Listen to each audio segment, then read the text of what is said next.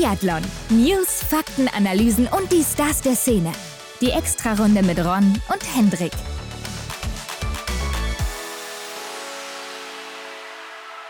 Henrik, wir sind zurück mit einer neuen Episode. Diesmal aber etwas anders als sonst, denn wir sind gerade noch immer in Antolz. Nehmen also hier gerade aus unserem beschaulichen Raum in unserer Ferienwohnung, Ferienhaus auf. Ungewohnt, oder? Definitiv ungewohnt hier die Situation. Wir hatten ja auch noch ein paar technische Probleme, machen jetzt hier das Beste draus. Also eine ungewohnte Situation, ungewohntes Umfeld hier. Äh, in einem schönen Holzhaus sitzen wir jetzt hier gerade. Du bist so ein bisschen improvisiert, ne? Technische Probleme heißt eher, wir sind technisch nicht so gut ausgerüstet, weil wir einfach nicht so viel Kram mitgeschleppt haben.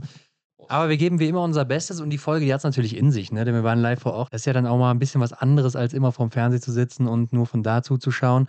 Sondern wir haben das hinter den Kulissen live miterlebt, waren akkreditiert dafür. Aber bevor wir darauf eingehen, Henrik, kommen wir erstmal zu den Neuigkeiten der Woche. Frisch gewachst. Ja, und die größte Neuigkeit der Woche war wahrscheinlich die Nominierung der Athleten und Athletinnen für Peking. Und zwar für das deutsche Team. Denn da ging es richtig rund. Ja, die große Nominierung des DOSB wurde ja bekannt gegeben. Wer denn da jetzt nach Peking darf, wer an den Olympischen Spielen teilnehmen darf. Und der DOSB, für den, der die Abkürzung nicht kennt, ist ja der Deutsche Olympische Sportbund, also quasi die Dachorganisation des deutschen Sports. Ja, und die entscheiden eben, wer mit nach Olympia fahren darf. Ja, und die Kriterien kennt man ja, ne? Zweimal Top 15 oder einmal Top 8, dann hast du mhm. eben die Olympianorm voll erfüllt. Beim deutschen Damenteam, da gab es natürlich den größten Aufschrei jetzt mit Franziska Hildebrand. Vielleicht sagen wir erstmal, wer dabei ist. Es ist ja Denise Herrmann, Franziska Preuß, äh, obwohl wir sie im Januar noch nicht gesehen haben nach genau. Verletzung und Erkrankung. Ähm, Vanessa Hinz ist dabei, Anna Weidel ist dabei und Vanessa Vogt natürlich. Bei den Herren ist es Roman Rees, Erik Lesser, Philipp Navrat, Benedikt Doll, Johannes Kühn und David Zobel, der Mann, der in Ruppolding für Aufsehen gesorgt hat. Ja, das hat er definitiv. Er ist zwar nur Ersatzmann, aber fährt trotzdem mit. Ja, ich glaube, die Chance wird sich auch keiner entgehen lassen, einmal mit zu Olympia zu fahren. Aber kommen wir nochmal auf Franziska Hilbrand zurück, denn das war der größte Aufschrei, dass sie nicht dabei ist, obwohl ihre Leistungen jetzt in den letzten Wochen richtig gut waren. In Ruppolding zweimal die beste Deutsche gewesen.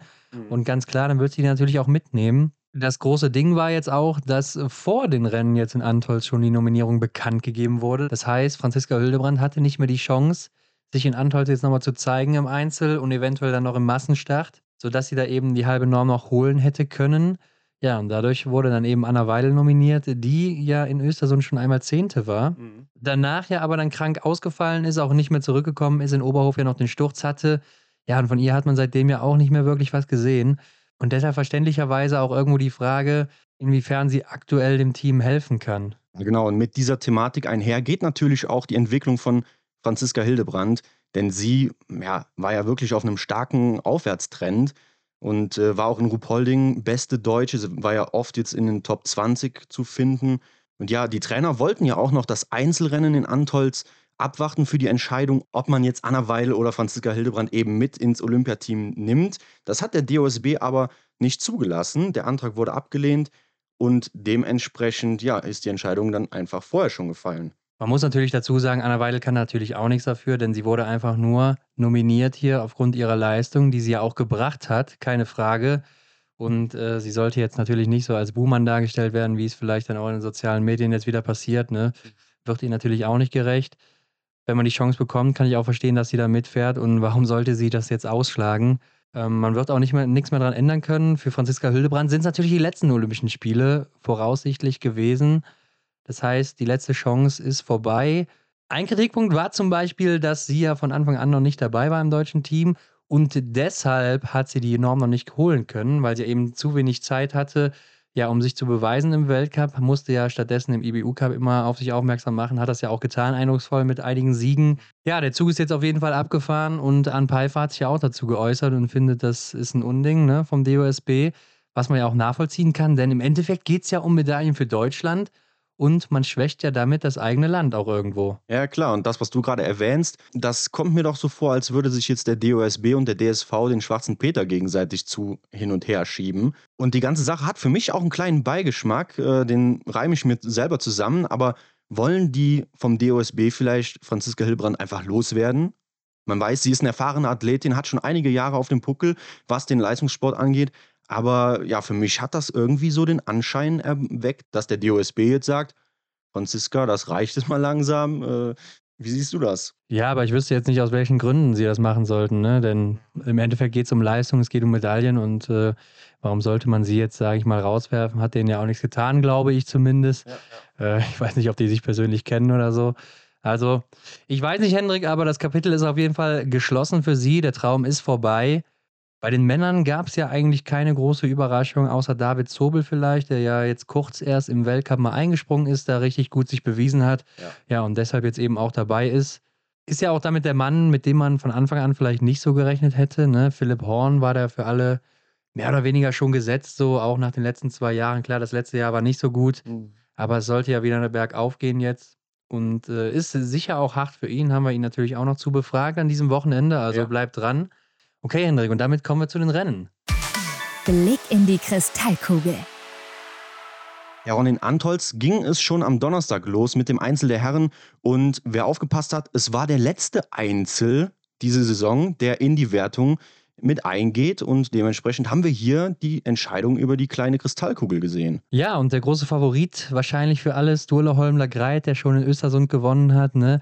Und der Mann, der absolute Wahnsinn. Ne? Im Weltcup vier Einzelrennen bestritten, davon drei gewonnen und einmal in Antolz sogar Zweiter geworden. Mhm. Und bei seinen drei Siegen immer fehlerfrei geblieben. In Antolz einmal zwei Fehler geschossen.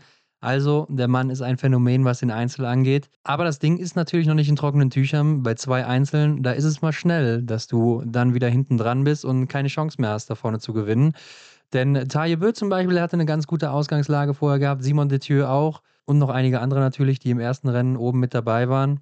Aber wenn wir mal aufs Ergebnis blicken, dann steht ein Mann ganz oben, mit dem wahrscheinlich keiner gerechnet hat. Der Russe Anton Babikov gewinnt hier den Einzel über 20 Kilometer vor Tayebö und Said Karimullah Khalili, seinem Teamkollegen aus Russland. Und die Besonderheit ist ja, dass Babikov noch gar nicht so lange im Weltcup in dieser Saison unterwegs war, denn er ist erst in Oberhof mit ins Team reingekommen und eine ähnliche Situation, wie es im deutschen Team äh, die Thematik gab mit der Olympianominierung, gab es auch in Russland. Babikov war nicht nominiert oder ist es weiterhin nicht. Mal schauen, ob da noch was geändert wird. Denn ähm, ja, sein Startplatz sozusagen für Olympia ging an Zeit Karumula Kalili und dann gewinnt er einfach das Ding. Ja, aber Kalili wird dann eben auch Dritter im selben Atemzug. Also ähm, die tun sich da nicht viel und ja, ist dann vielleicht auch zu Recht mit dabei. Anton Barbikov, ja, hat eine gute Vergangenheit, ne? ist nicht sein erster Weltcupsieg hier aber dann auch ähnlich wie Maxim Svetkov aussortiert gewesen im russischen Team. Mhm. Lange Zeit nichts gesehen von beiden und äh, ja, kommt dann hier so eindrucksvoll zurück mit 20 Treffern. Der Einzige, der hier 20 Treffer setzt an dem Tag. Ist läuferig natürlich hinten dran, muss man so sagen.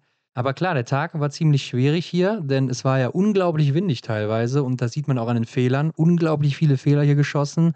Dann eine 20 Kilometer Strecke und das dann noch in Antolz in der Höhe. Das ist heftig, aber das sind ähnliche Bedingungen wie in Peking. Und das hat Anton Barbikow ja auch nachher auf der Pressekonferenz nochmal ordentlich deutlich dargestellt, äh, damit die Russen auch wissen, was sie da für einen Fehler machen, ihn nicht mitzunehmen. Ja, ich bin echt mal gespannt, ob da jetzt noch mal irgendwas kommt, ob die da vielleicht noch mal was an der Nominierung feilen. Ich weiß gar nicht, ob das möglich ist im Nachhinein, aber da halten wir euch auf dem Laufenden. Aber man muss natürlich auch sagen, Kalili ist jetzt nun mal dabei und das Team der Russen ist einfach gut. Also wen willst du jetzt da rauslassen? Da würde ich ja vielleicht eher noch an Maxim Svetkov denken, ja, der aber auch ganz gute Leistungen gebracht hat. Gerade in Ruhpolding ja auch Schlussläufer gewesen mit der Staffel, ne? siegreich. Also warum sollte man ihn da rausschmeißen? Ja. Aber Hendrik, zurück zur kleinen Kristallkugel, denn ja, Platz 2 geht an Taje Bö und Stola Holmberg-Reit wird nur Fünfter. Ja, und damit holt Taje sich seine nächste Kristallkugel. Damit hat der Norweger alle Kristallkugeln gewonnen, die es zu gewinnen gibt und ihm fehlt jetzt nur noch die Olympiamedaille. Ja, er hat wirklich alles gewonnen, was man gewinnen kann, bis auf Olympia. Das steht jetzt noch bevor. Also der Norweger, der hat einen Plan.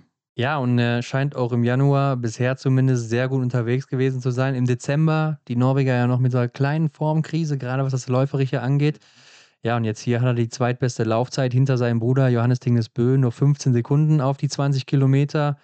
Ja, das ist gar nicht so viel. Und dahinter zum dritten in der Laufzeit Canton Fiormaillet sind das dann schon wieder 40 Sekunden, die der Franzose da Rückstand dann wieder auf Taillebö hat. Also da sieht man schon, die beiden Bö-Brüder hier richtig stark gelaufen an dem Tag. Ja, setzen sich deutlich ab. und haben damit wohl alles richtig gemacht in der Vorbereitung hier auf das Rennen. Johannes Tingesbö in Anfall sowieso immer stark unterwegs. Ja, und Tajebö ist ja damit auch relativ konstant unterwegs momentan in allen Rennen, die er bestreitet und wird dann auch immer gefährlicher für Canton Fiormaillet, gerade wenn der dann hier strauchelt, wie das auch hier der Fall war.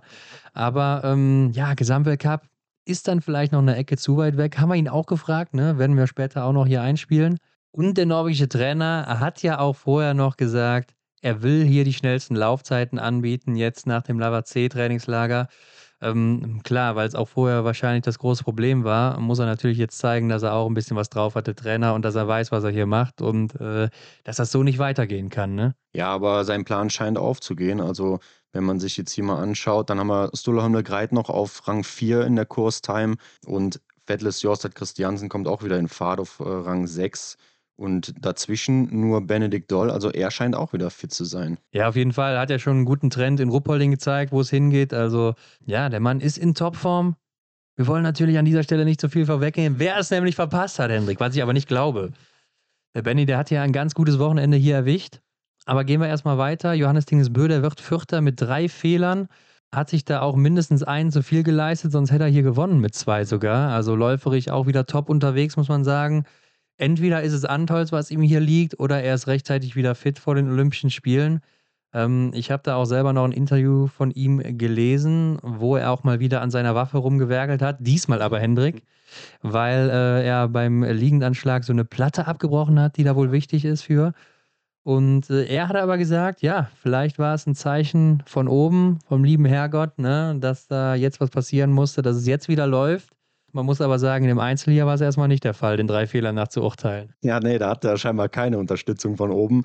Aber ja, wenn er das Schießen dann da so in den Griff bekommt, dadurch vielleicht auch, dann ist er natürlich brandgefährlich. Ja, ich denke, da müssen wir auch nicht groß drüber reden, dass der Mann brandgefährlich ist.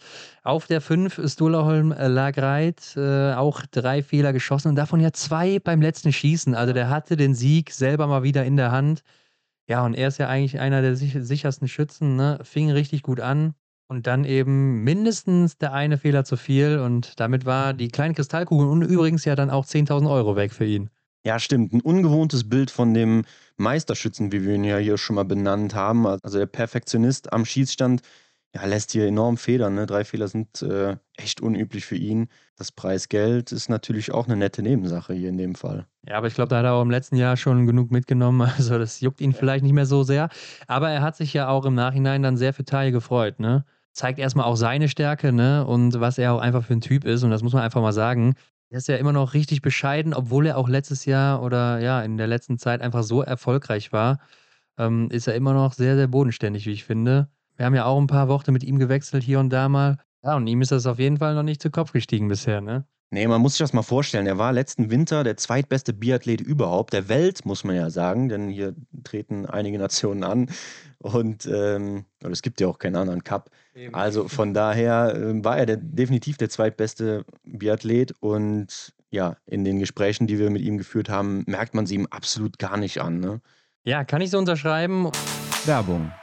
Auch in dieser Woche unser Partner wieder HelloFresh. Aber Hendrik, was macht eigentlich HelloFresh? HelloFresh ist dein Experte in der Küche, denn HelloFresh liefert dir Kochboxen. Ja, und das Ganze ist auch richtig simpel. Ne? Wenn du wählst einfach zwischen verschiedenen Kategorien und dann kann man sich Boxen zusammenstellen anhand der Kategorien oder man bekommt eben einfach etwas Passendes zugeschickt, was man vorher ausgewählt hat. Aber direkt mal ein Kritikpunkt hier angebracht, Hendrik.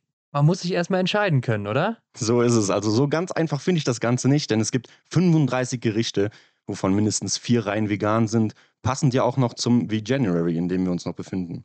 Genau, also diese Woche noch und HelloFresh macht mir persönlich, Hendrik, das Leben deutlich leichter, ne? Denn ich habe keinen Stress mehr, ich muss nicht planen, ich nehme einfach was aus meinem Kühlschrank raus, pack das zusammen und habe danach direkt mein leckeres Meal fertig. Das Schöne dabei ist ja auch, dass es immer funktioniert. Wenn du dich an das Rezept hältst, was dabei ist, dann kann nichts schiefgehen in der Küche. Ja, und sogar ich habe es hinbekommen. Und ich hatte mir zum Beispiel das Hähnchen süß-sauer bestellt, denn ich bin ja auch ein Fan der asiatischen Küche. Henrik, was mich aber jetzt abseits der ganzen Gerichte noch positiv überrascht hat, ist die ganze Verpackung, in der deine Box ankommt. Denn das Ganze ist wirklich nachhaltig verpackt und hat auch ein Kühlungssystem. Das heißt, es kann alles wieder recycelt werden, ist größtenteils aus Papier und möglichst wenig Plastik dabei. Ja, das hat mich auch überrascht. Und Natürlich unterstützt man dabei auch regionale Bauern, verkürzt damit die Lieferketten und verringert noch seinen persönlichen CO2-Fußabdruck. Ja, also besser geht's nicht, aber doch, es geht noch besser, denn wir haben noch einen Code für euch.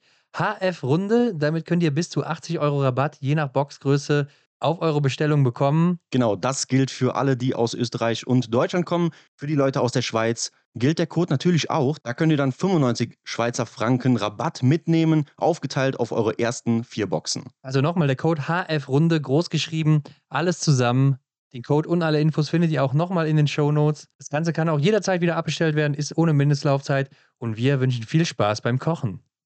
Werbung Ende. Aber gehen wir mal weiter im Text hier. Simon Detieu, der wird äh, Sechster auch mit drei Fehlern. Dahinter Alexander Loginov auch drei Fehler geschossen und Fabian Claude auch drei Fehler.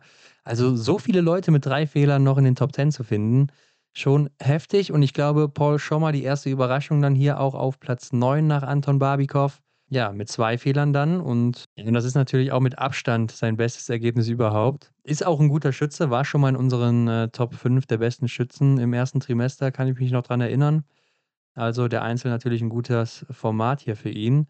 Ja, und auf Platz 10 dann Emilien Jacquelin, der ja auch lange Zeit noch gut dabei war, ne? Bis zum letzten Schießen bleibt er fehlerfrei. Dann zwei Fehler.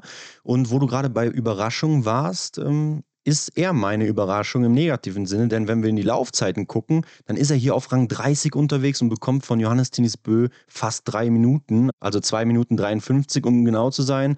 Das ist doch sehr unüblich. Da habe ich ja auch schon gedacht, er wäre in einer guten Verfassung aktuell. Ja, äh, anscheinend dann doch nicht so gut und hat ja dann auch die restlichen Rennen ausgelassen, Staffel und Massenstart.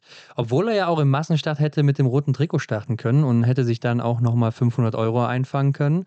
Ja, so ist ihm das jetzt ausgeblieben, ne? denn er ist dann eben nicht gestartet. Aber er hat uns ja auch gefragt, ob wir mal seine Laufzeiten gesehen hätten oder so in den letzten Zeiten ähm, oder jetzt im Januar. Da war er wohl allgemein nicht so damit zufrieden, obwohl ich meine, Ruppolding war ja noch ganz okay so. Ja. Aber ähm, man hatte immer so den Eindruck, dass er das nicht mehr so ganz durchziehen konnte über das gesamte Rennen, sondern nach den ersten zwei Runden im Sprint dann meistens eingebrochen ist. Aber gut, landet dann hinter einem Paul Schommer, der auch zwei Fehler hat. Und das ist natürlich für den Emilien Jacquelin dann auch nicht ausreichend, glaube ich. Hinter ihm aber direkt Benjamin Weger und dann auf Platz 12 der beste Deutsche Benedikt Doll. Du hast es eben schon gesagt, läuferisch top unterwegs mit der fünften Laufzeit. Ja, aber am Schießstand mal wieder vier Fehler. Das ist dann viel zu viel. Aber ein zwölfter Platz damit ist ja dann doch noch ganz okay. Ja, Benny hat auf jeden Fall viel auf der Loipe gut gemacht. Sieht man ja hier von vier Minuten, die er extra aufbekommen hat, sind noch zwei Minuten 44 am Ende übergeblieben. Also ja, am Schießstand hat das nicht ganz so hingebracht. Ne? Auch 23. Range-Time hier. Ähm, sind auch nochmal 25 Sekunden, die er da verliert. Das ist das alte Lied. Ne? Wenn man es am Schießstand nicht bringt, dann kann man eigentlich auch keine hohe Platzierung erwarten. Aber dann, wie du sagst, der Rang 12 doch dennoch ordentlich. Ja, wobei ich aber auch gerade sehe, dass ein Anton Barbikov auch in der Range-Time sogar auf Benny verliert. Nochmal drei Sekunden. Also da äh, hat er gegenüber dem Russen dann nichts verloren. Das war in Ordnung, aber ja, hinter ihm auf jeden Fall auch Wettle Christiansen dann mit vier Fehlern. Also, wenn du den auch schlägst, ist ja auch nicht so verkehrt, würde ich mal sagen. Simon Eder wird 16. mit drei Fehlern und Canton Fiormaillet, der wird die 20. Der Mann im gelben Trikot mit fünf Fehlern. Und Antolz ist ja auch ein Pflaster, was ihm eigentlich sehr liegt. Da läuft er immer sehr gut, da hat er auch schon öfter gewonnen. Hier hat es mal so gar nicht geklappt. Ja, hier absolut nicht, ne? Mit fünf Fehlern am Schießstand. Was ja auch ungewöhnlich ist, dass der Franzose hier vier davon im Stehendanschlag schießt. Eigentlich seine Paradedisziplin und er hatte eher so ein paar Probleme im Liegendanschlag. Ja, und hier äh, war es dann wohl anders. Vielleicht dann doch die Höhe, die ihm zu Kopf gestiegen ist. Oder er hat ja gar keine Rennen ausgelassen im Gegensatz zu anderen Nationen. Vielleicht auch das ein Punkt, ne? Ja, aber dann ist das die Frage, merkt man das denn auch so sehr am Schießstand, wenn man äh, zu sehr belastet ist. Also ich hätte eher gedacht, dass darunter die Laufleistung eher leidet. Ja, natürlich. Wenn du ermüdeter bist, dann merkst du natürlich auch am Schießstand. Also du kannst da einfach mal als Extrembeispiel sagen, du schießt jetzt ohne, dass du irgendwie gelaufen bist, einfach mal auf die Scheiben und dann äh, läufst du mal 10 Kilometer und schießt dann auf die Scheiben. Dann wirst du natürlich auch merken, dass es deutlich schwieriger ist als vorher. Und äh, so ist es natürlich auch, wenn dein Körper müde ist oder so, ne? Und äh, dann hast du nicht mehr den Fokus, kannst dich nicht mehr so gut konzentrieren und äh, vielleicht auch das Gewehr dann äh, in den entscheidenden Situationen nicht mehr so gut halten, vielleicht auch die Spannung im Körper nicht mehr so gut halten. Mhm. Ja, und dann geht der ein oder andere Fehler vielleicht daneben. Aber ja, wer weiß, vielleicht hat es auch irgendwelche anderen Gründe gehabt. Vielleicht ist er ja topfit, denn läuferisch die dritte Zeit gehabt. Also so schlimm kann es ja dann auch nicht gewesen sein bei ihm. Ja, Das ist richtig. Äh, Justus Strelo war auch am Start, wird hier 22. mit zwei Fehlern, ist läuferisch deutlich zurück. Schade, dass er da nicht mindestens in die Top 20 gekommen ist, oder? Ja, denn ähm, Platz 17 hätte ihm ja schon gereicht für den Massenstart. Ne? Da ist Niklas Hartwig gelandet. Der war ja dann ja. im Massenstart dabei, das erste Mal, der junge Schweizer. War ja auch schon bei uns im Interview. Und die haben ja beide zwei Fehler geschossen. Also, ja, da lief es auch läuferig bei ihm halt nicht so gut an dem Tag. Vielleicht auch Antolz ist ja auch für ihn so hier der erste Wettkampf gewesen. Ist dann immer ungewohnt, glaube ich, auch für den einen oder anderen. Und ein 20er auch nicht so einfach, obwohl Justus das ja eigentlich immer drauf hat. Gerade im IBU Cup zeigt er das und Schießen ja auch eigentlich so sein Ding ist. Ja, haben wir schon öfters festgestellt, dass er übers Schießen kommt. Ja, schade, dass seine Laufleistung dann hier nicht ausreicht. Nächster Deutscher ist dann David Zobel auf Platz 31, der mit der Startnummer 1 ins Rennen gegangen ist, hat das eröffnet ne? und er hat sich auch sichtlich gefreut darüber. Und äh, gerade wenn dann der Stadionsprecher ihn dann angesprochen hat, hat man ihm das Grinsen im Gesicht dann auch nicht mehr abnehmen können. Also ähm, schießt dann aber bei den ersten zwei Einlagen direkt zwei Fehler jeweils. Insgesamt dann vier, wird hinten raus dann eben fehlerfrei. Und hat ja auch gesagt, dass er ziemlich nervös war. Hier in Antolz hat er es ein bisschen unterschätzt. Aber wo ist er denn läuferisch gelandet, Hendrik? Ja, da schafft das in die Top 30, also 29. 2 Minuten 43 auf Johannes Tinis Bö, sogar noch vor Emilien Jacquelin. Gut, kann man an dem Tag vielleicht nicht so als Maßstab nehmen, ne? aber ist auch ja. von einem Simon Eder zum Beispiel oder so. Wollte ich jetzt gerade auch noch erwähnen. Also klar, Jacquelin nicht in der Topform, wie wir ihn dann schon kannten. Aber Simon Eder, ja. Ja, oder Dominik Windig auch auf einem Level mit ihm, ne? Das ist dann doch auch in Ordnung für den ersten 20er im Weltcup. Der nächste Deutsche ist dann Lukas Fratscher auf Rang 59 mit fünf Fehlern. 6 Minuten 50 Rückstand und Marco Groß auf Platz 65, der ja auch hier sein Debüt gegeben hat mit jo. drei Fehlern. Nur drei Fehler, aber dann trotzdem 65. und 7 Minuten 10 Rückstand. Und beide haben sich wohl auch im Anschluss dann über ihre Ski beschwert bei den Technikern, dass die nicht so gut liefen. Wobei die Fernsehbilder ja dann ein bisschen was anderes auch offenbart haben bei den beiden, oder? Ja, die waren scheinbar so gut präpariert, so schnell unterwegs, dass ähm, die Jungs noch einen Schneeflug auspacken mussten, also sprich vor der Kurve kurz bremsen mussten. Ja, und das äh, ist natürlich. Also in den Abfahrten dann, ne? Berg runter oder so, dann packt man den Schneeflug nochmal aus, damit man wieder langsamer wird. Ja, genau. Das ist quasi die Art zu bremsen und äh, oder eine Art zu bremsen. Und das kommt wahrscheinlich bei den Technikern dann nicht so gut an, ne? denn du versuchst ja als Techniker immer das beste Material zu liefern und wenn das dann nicht ausgenutzt wird, ja, und sich im Nachhinein dann vielleicht sogar darüber beschwert wird, ist es natürlich, ja, eine blöde Kritik. Ja, vor allen Dingen, wenn der Rest dann eben halt Schuss runterfährt, wie so ein Johannes Dingesbö wahrscheinlich, der dann einfach da überhaupt nicht abbremst und dann verlierst du natürlich auf jeder Runde ordentlich Zeit. Äh, das wird ja jedes Mal ein paar Sekunden kosten. Das ist dann natürlich schon ein Unterschied, gerade in der Abfahrt, wo du den beiden natürlich dann einfach davon ziehst. Jakob Fack war für mich auch so ein bisschen der Favorit hier, nachdem man Ruhpolding ja auch wieder ganz gut dabei war, wird aber hier 76. mit sieben Fehlern. Und Dominik Windig wird hier auch nur 77. mit acht Fehlern, wo es ja eigentlich auch wieder bergauf ging. Weil hier sieht man dann auch nochmal gut, dass die Bedingungen halt sehr schwierig waren. Also äh, acht Fehler, sieben Fehler hier, dann sehen wir noch oben ein paar Sechser, ein paar Fünfer. Also äh, es war schon schwierig. Ja, klar, sieht man ja allein schon dran, dass Anton Barbikow der Einzige, der auch mit 20 Treffern ist. Ne? Und was wir eben gesagt haben, in, in, den Top 10 so viele Leute mit drei Fehlern. Ist dann doch selten, aber es ist das typische Bild von Antolz. Ne? Es ist einfach der schwierigste Schießstand im Weltcup statistisch gesehen zumindest passieren hier die meisten Fehler. Und hier war es dann eben auch noch sehr windig an dem Tag. Und am nächsten Tag, Hendrik, da ging es dann eben weiter mit den Damen und äh, die hatten auch ein Einzel, diesmal über 15 Kilometer. Und auch hier ging es natürlich um die äh, kleine Kristallkugel. Einzelweltmeisterin Marketa Davidova hier in Führung, die ähnlich wie Stola Holmler Greit die letzten beiden Einzel dann auch gewonnen hatte hintereinander. Und damit auch im roten Trikot unterwegs. Und ja, die Tschechin hat so zwei Gesichter, muss man sagen. Im Einzel schießt sie irgendwie sehr gut. In den anderen Einzelrennen kriegt sie es oft nicht so hin. Und eine, die ja aktuell richtig gut schießt, das ist nämlich die beste Schützin im Weltcup zusammen mit Martha Olsby-Reuseland, Lisa Theresa Hauser. Die war Zweite im ersten Einzel, also dicht hinter Marketa Davidova. Und da ist natürlich auch hier die große Frage, wer holt sich am Ende die Kugel? Das Rennen ist offen. Und beide können gut schießen und gute Rennen abliefern. Ja, von dem Rennen habe ich mir auf jeden Fall viel erwartet. Ich habe auch gedacht, Marketa Davidova, ja, die ist sicher in zumindest im Einzelrennen, weil es war ja irgendwie so, für mich zumindest vorhergesagt, dass, dass sie da irgendwie das Ding macht. Und Lisa Theresa Hauser, ja klar, die kennt man als super Schützin, hat mich hier sehr enttäuscht. Im Endeffekt hat Marketa Davidova das Ding geholt. Sie gewinnt also hier die kleine Kristallkugel Und dafür reicht ihr ja dann ein sechster Platz. Ja, Lisa Theresa Hauser landet nämlich auch hinter ihr auf Rang 9 dann eben, ne, mit 17 Treffern am Ende. Gleiche Fehleranzahl wie die Tschechin, aber dann in der Loipe etwas langsamer unterwegs. Es gewinnen aber die Französinnen und zwar zwei direkt, nämlich Justine Breisas-Boucher, die wird hier Erste und auf Platz zwei dann eben Julia Simon. Breisas, ja, was soll man dazu sagen, Die beste Läuferin mit nur einem Fehler, also schießt ja auch noch mit am besten, denn keine der Starterinnen hier ist auch fehlerfrei geblieben. Ja, und dann ist das Ergebnis natürlich klar, ne? Ja, für sie passt es dann in dem Moment, denn sie ist die schnellste an dem Tag.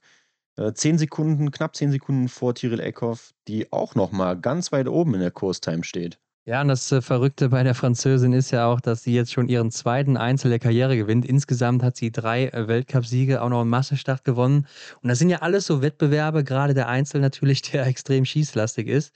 Und sie ist keine gute Schützin, ne? das muss man wirklich so sagen. Sie ist keine gute Schützin, denn sie ist eine wirklich sehr starke Läuferin, wenn nicht sogar die beste über die letzten ja, fünf, sechs Jahre oder so. Und sie ist noch super jung. Aber sie kriegt es halt am Schießstand einfach nie hin und gewinnt trotzdem zwei Einzel in ihrer Karriere von ihren drei Weltcupsiegen. Das ist äh, wirklich sehr verrückt, wie ich finde. Dass sowas dann nicht mal im Sprint oder so passiert, äh, denn dann wäre sie da natürlich auch öfters mal ganz weit vorne zu finden. Ja, so der schießlastige Wettbewerb äh, passt eigentlich dann wirklich nicht so zu ihr. Ich habe gerade nochmal nachgeschaut, sie hat eine Trefferquote von 76 Prozent. Also das spricht dann doch eher für die laufstarke Athletin, die sie ja ist, wie du auch sagst. Ja, also einfach verrückt, dass sie jetzt echt schon den zweiten Einzel gewinnt. Hinter ihr dann äh, Gila Simon mit zwei Fehlern eben. Und Mona Bronson, das erste Mal auf dem Podest, auch mit zwei Fehlern, macht ein richtig gutes Rennen. Ne? Dann sind die Schwedinnen nicht da, Elvira Oeberg, Hanna Oeberg, beide nicht da. Haben wir noch gar nicht gesagt, Hendrik.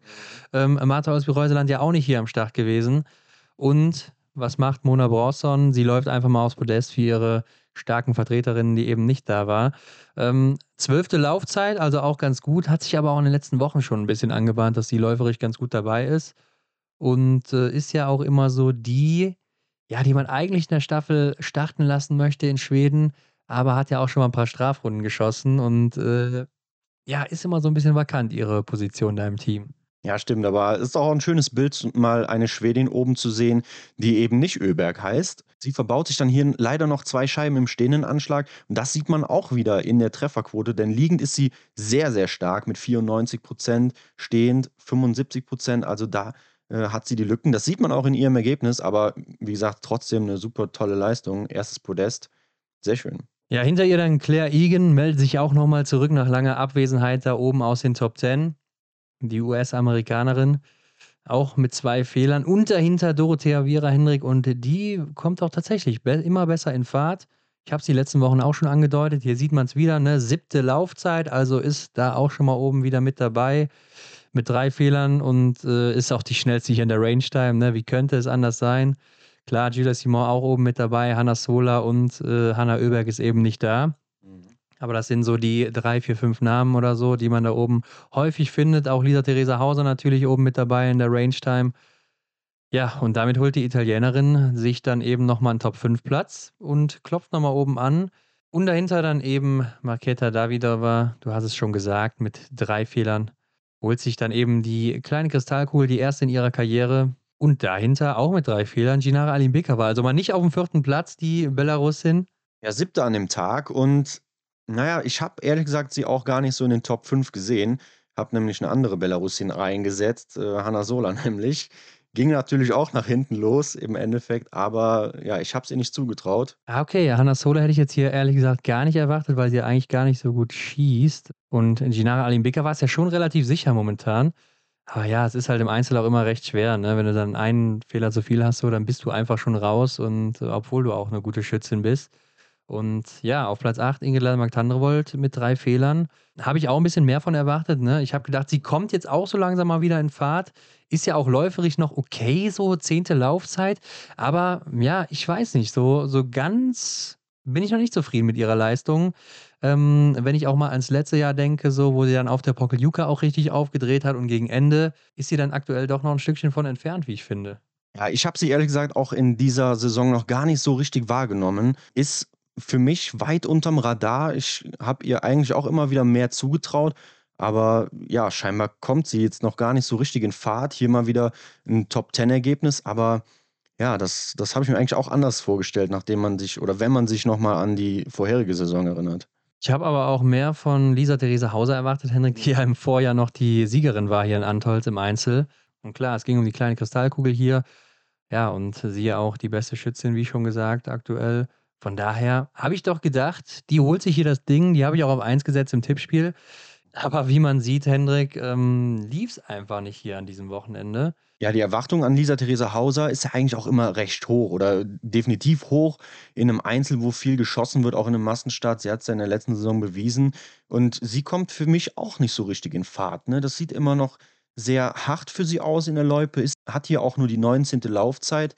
Gerade, dass sie dann am Schießstand sich hier drei Minuten einholt, das ist doch schon sehr unüblich. Ja, gerade weil ich auch dachte, in Antolz so, das macht hier eben nichts, weil sie da im letzten Jahr so gut unterwegs war, die Höhe und alles. Und ja, es ist halt auch nicht jedes Jahr dasselbe Jahr. Und so ist es ja auch für Tyrell Eckhoff momentan in der gesamten Saison. Ne? Elfte hier auch wieder geworden mit vier Fehlern. Jeweils ein Fehler bei jedem Anschlag. Das ist dann auch meistens so ein bisschen unnötig, ne? Denn wenn du vorher dann auch triffst, dann kannst du auch sagen, gut, dann triffst du den einen eigentlich auch noch. Hier dann nicht. Aber in der Laufzeit zeigt sie ja doch, dass sie wieder da ist. Zweite hinter Breisers. Aber ob das schon reicht für die Wende, ist immer noch sehr schwierig zu sagen hier, oder? Ja, ist schwierig. Also ich glaube auch, äh, dass es schon der erste Schritt war, definitiv. Denn äh, wie lange haben wir Tyrell Eckhoff jetzt da oben nicht mehr gesehen, also in der Kurstime? Dass sie die zweitschnellste Laufzeit anbietet, das ist schon eine Zeit her. Klar, die vier Fehler da erinnere ich mich noch, wie wir mit Christian Dexen zusammen an, äh, am Schießstand standen. Und ich habe ihm gesagt, pass auf, die schießt auch noch im letzten Anschlag einen Fehler. Und so ist dann auch gekommen. Also ich habe ihr die vier Fehler dann doch zugetraut. Und äh, ja, Christian ist fast im Dreieck getitscht. Aber gut. Ja, hatte, sie, hat er sie noch auf eins gesetzt vorher oder was hat er gemacht? Naja, er hat auf jeden Fall die Regel gebrochen, dass man, wenn man einmal getippt hat, den Tipp besser nicht mehr ändern sollte. Ja, und der, das habe ich ihm auch noch gesagt als Tippspielweltmeister, ne, direkt neben ihm stand. Also ja, wenn ich hören will, ne, der muss am Ende eben fühlen. Ja, ich glaube, er hatte dann Sinara Alim Bekava auf 1 gesetzt. Hat er nochmal getauscht. Aber gut, ähm, ja. Tyrell Eckhoff, um das abzuschließen, ich glaube, der erste Schritt, wie ich gesagt habe, ist getan. Ja, die Frage ist, was geht jetzt noch in dieser kurzen Zeit? Genau. Aber Hendrik, da haben wir ja auch noch mit ihr drüber geredet, kommt dann aber zu einem späteren Zeitpunkt oder vielleicht dann auch in einer weiteren Folge. Auf Platz 15 Franziska Hildebrand. Die macht jetzt hier die Norm perfekt mit vier Fehlern. Ähm, Hendrik, was ich aber bemerkenswert finde, die acht beste Laufzeit von Franziska Hildebrand. Ja, und das ist so die Franziska Hildebrand, die man jetzt auch in den letzten Wochen gesehen hat. Ne? Ist dann läuferig mal oben mit dabei, mal ein bisschen tiefer, aber ja, so wirklich raus fällt sie dann doch nicht. Und das in dem hohen Alter hat sich dann doch auch einiges noch getan jetzt, obwohl sie so zwei Jahre abgeschrieben war aus dem deutschen Team. Und ja, natürlich auch irgendwie ironisch, dass sie genau dann, nachdem offenbart wurde, dass sie nicht mit nach äh, Peking fliegt, dann doch die Norm schafft, oder? Ja, man hat ja schon fast gewünscht, dass sie den Barbikov macht und auch äh, so ein super Rennen abliefert. Aber sie hat auch erzählt, äh, dass es ihr während des Rennens durch den Kopf gegangen ist, ne? dass sie die ganze Thematik da beschäftigt hat. Und das sieht man auch im stehenden Anschlag. Ähm, sie hat vier Fehler geschossen, aber ja, sie wird hier mal wieder beste Deutsche. Ja, und gerade dann die zwei beim letzten Schießen nochmal, ne? Ähm, hauen natürlich nochmal ordentlich rein, weil ansonsten wäre sie ziemlich weit vorne gelandet hier in dem Rennen und hätte ein richtig gutes Rennen dann noch gemacht oder beziehungsweise ein noch besseres Rennen. Aber ja, mal wieder die beste Deutsche hier. Klar, Franziska Preuß noch nicht dabei, Denise Herrmann nicht dabei, Vanessa Vogt nicht dabei, ne? Hermann und Vogt, die kommen dann ja erst für den Massenstart am Sonntag. Platz 16, Paulina Fialkova mit drei Fehlern war damit auch noch im Massenstart qualifiziert, genauso wie dann natürlich Franziska Hildebrand, die ja vor ihr war. Ja, noch so ein Ausrufezeichen aus meiner Sicht, denn Franziska Hildebrand qualifiziert sich dann über die Top 5 des gesamten Wochenendes für den Massenstart. Und ja, das ist ja mal wieder ein Punkt, den, der für sie spricht.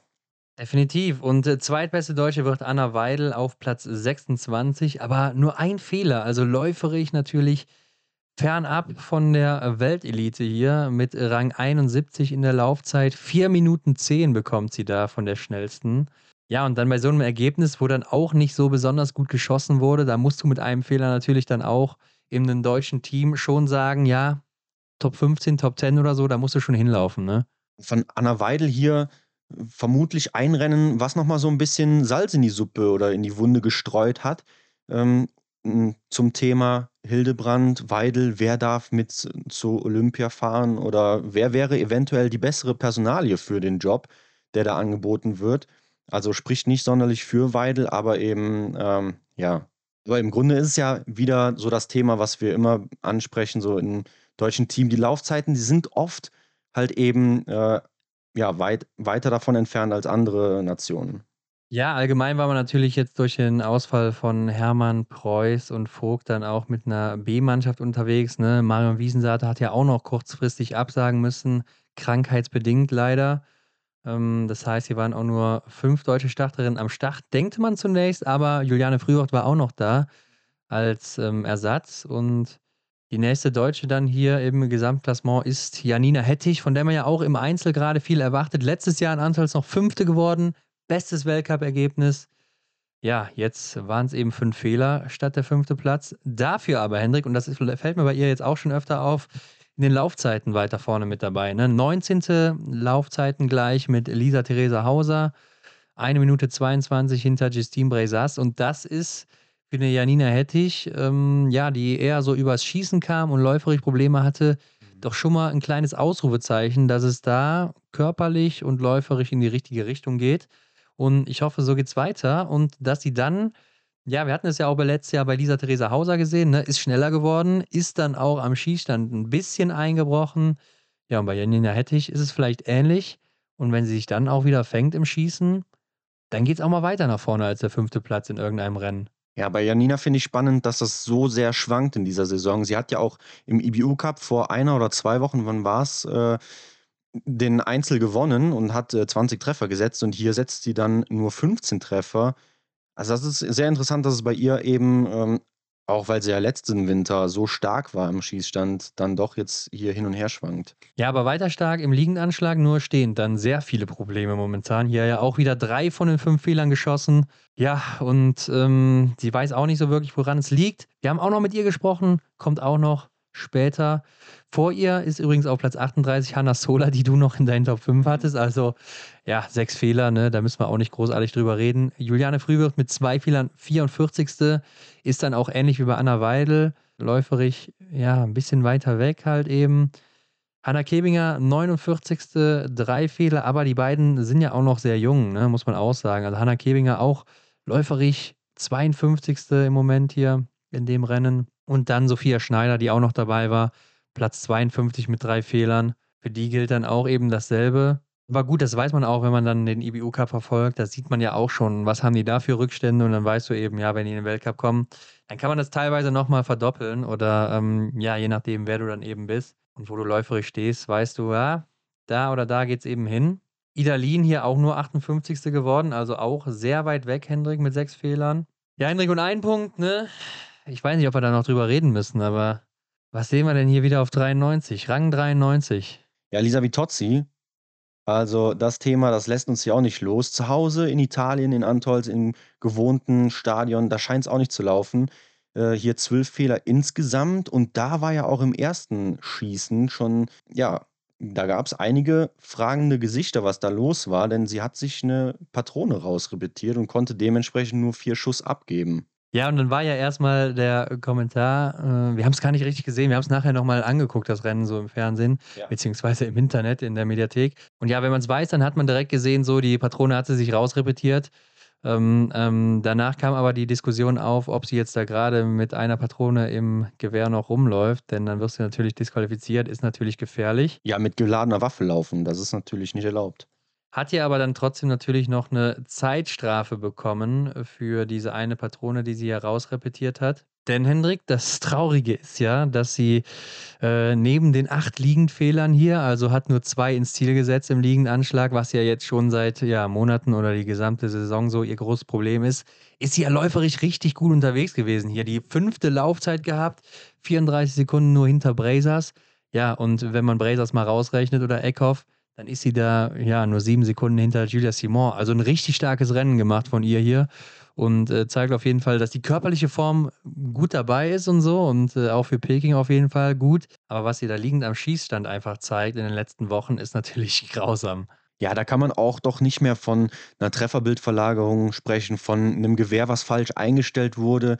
Denn, ja, wie du sagst, das ist schon seit Wochen so, in den vergangenen Rennen schon oft thematisiert von uns.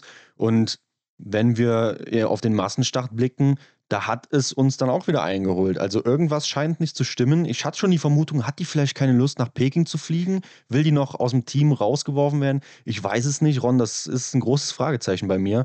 Denn eigentlich, du hast die Laufzeit angesprochen, scheint sie in guter Form zu sein, aber am Schießstand, Herr, läuft es überhaupt nicht. Ja, wirklich äh, erschreckend hier, muss man schon sagen. Ist ja damit auch die viertletzte hier in dem Rennen geworden. Und klar, zwölf Fehler ist natürlich auch heftig. Also wann sieht man das schon mal? Gerade bei, ja, man muss ja sagen, ist ein Superstar in Italien im Biathlon, ne? Äh, in der Szene eben. Aber man muss ihr natürlich auch anrechnen, dass sie dann mit so einer Schießleistung das Rennen noch zu Ende läuft. Nach den ersten acht Fehlern, äh, nach den zwei Schießeinlagen, ja, wäre so Mannschaft wahrscheinlich schon rausgegangen. Aber sie bringt das Ganze zu Ende. Ja, das stimmt wohl. Ähm, haben wir in der Vergangenheit ja auch schon mal gesehen, dass dann Leute eben rausgegangen sind aus dem Rennen. Kuriose ist ja auch immer, dass es in den Staffeln komischerweise meistens dann läuft. Also da hat sie liegend auch nicht so großartig die Probleme. Da ist vielleicht mal ein Nachlader drin. Hier waren es jetzt auch ein paar mehr, aber ja, im Großen und Ganzen funktioniert es da. Und ja, kann man nicht verstehen, Hendrik. Aber am nächsten Tag ging es dann eben weiter, der Massenstart der Männer. Und ich will noch einwerfen, bevor ich das vergesse, denn vor dem Einzel der Frauen, da haben wir ja auch noch ähm, ja, das Training der Herren uns angeguckt. Ne? Die, die hatten ja an dem Tag kein Rennen. Und dann ist es immer so, dass die Herren dann meistens vor dem Rennen nochmal ins Stadion können, nochmal schießen können. Ja, ja und äh, laufen können die dann sowieso da. Und dann hat uns zum Beispiel Sturla auch erzählt, dass sie ja jetzt im Team schon immer sehr früh ins Training gehen, um sich dann auch an Peking, an die Rennzeiten oder an die Zeiten in China anzupassen. Und die werden jetzt auch damit anfangen in den nächsten Wochen, und ich glaube, das machen auch ein paar andere Teams, ähm, immer, ja, allgemein die Zeit jetzt so ähm, ein bisschen vorzustellen, ne? früher aufzustehen und so, um sich dann eben, ja, an den Tagesrhythmus in China zu gewöhnen, denn die Zeitumstellung, die haut natürlich rein, wenn du einfach dahin fliegst und dann zack, boom, Rennen lauf, äh, laufen sollst, so. Also haben die sich gedacht, wir fangen damit einfach hier schon in Europa an und damit geht es jetzt in der nächsten Woche schon los damit man dann auch bestens vorbereitet ist. Also das sind so Details, da denkt man im ersten Moment gar nicht dran, ne? Ja, natürlich, Ron, das macht auch nur Sinn, denn wenn wir mal auf die Startzeiten gucken in Peking, die gehen die Rennen starten um 10 Uhr, manchmal um 9.30 Uhr, 8.45 Uhr ist hier das früheste. Also es macht definitiv Sinn, sich da an den Rhythmus schon anzupassen. Ja, das Rennen oder das Training hier an dem Tag ging ja auch schon um 9.45 Uhr los äh, in Antolz. Also ist ja dann ungefähr diese Zeitspanne. Klar, ja. auf die Viertelstunde kommt es jetzt auch nicht mehr großartig an so. Aber äh, man muss ja auch dann irgendwo bedenken, wenn so ein Rennen um 8.45 Uhr zum Beispiel losgeht, wie das eine da, dann äh, stehst du ja nicht erst um 8 Uhr auf und stehst dann eine Dreiviertelstunde später am Ziel, ne? sondern da willst du ja wahrscheinlich schon drei, vier Stunden vorher mal wach sein, dich auch schon mal aktiviert haben und so weiter. Also alles so Punkte, ja, die muss man im Kopf haben. Ne? Und ich glaube, das ist dann auch in Peking, wird das ja dann acht oder zehn Stunden, ich weiß nicht, wie weit die Zeitverschiebung da ist, später sein. Also so 16, 17, 18 Uhr sind dann da die Rennen. Hm, ja, klar. Und ich weiß jetzt nicht im Detail, was zu einer guten Rennvorbereitung gehört, aber klar, du willst dann wahrscheinlich auch schon die erste Mahlzeit gut verdaut haben. Also ja, da gehe ich mit dir, dass man da eben einige Stunden vorher aufsteht.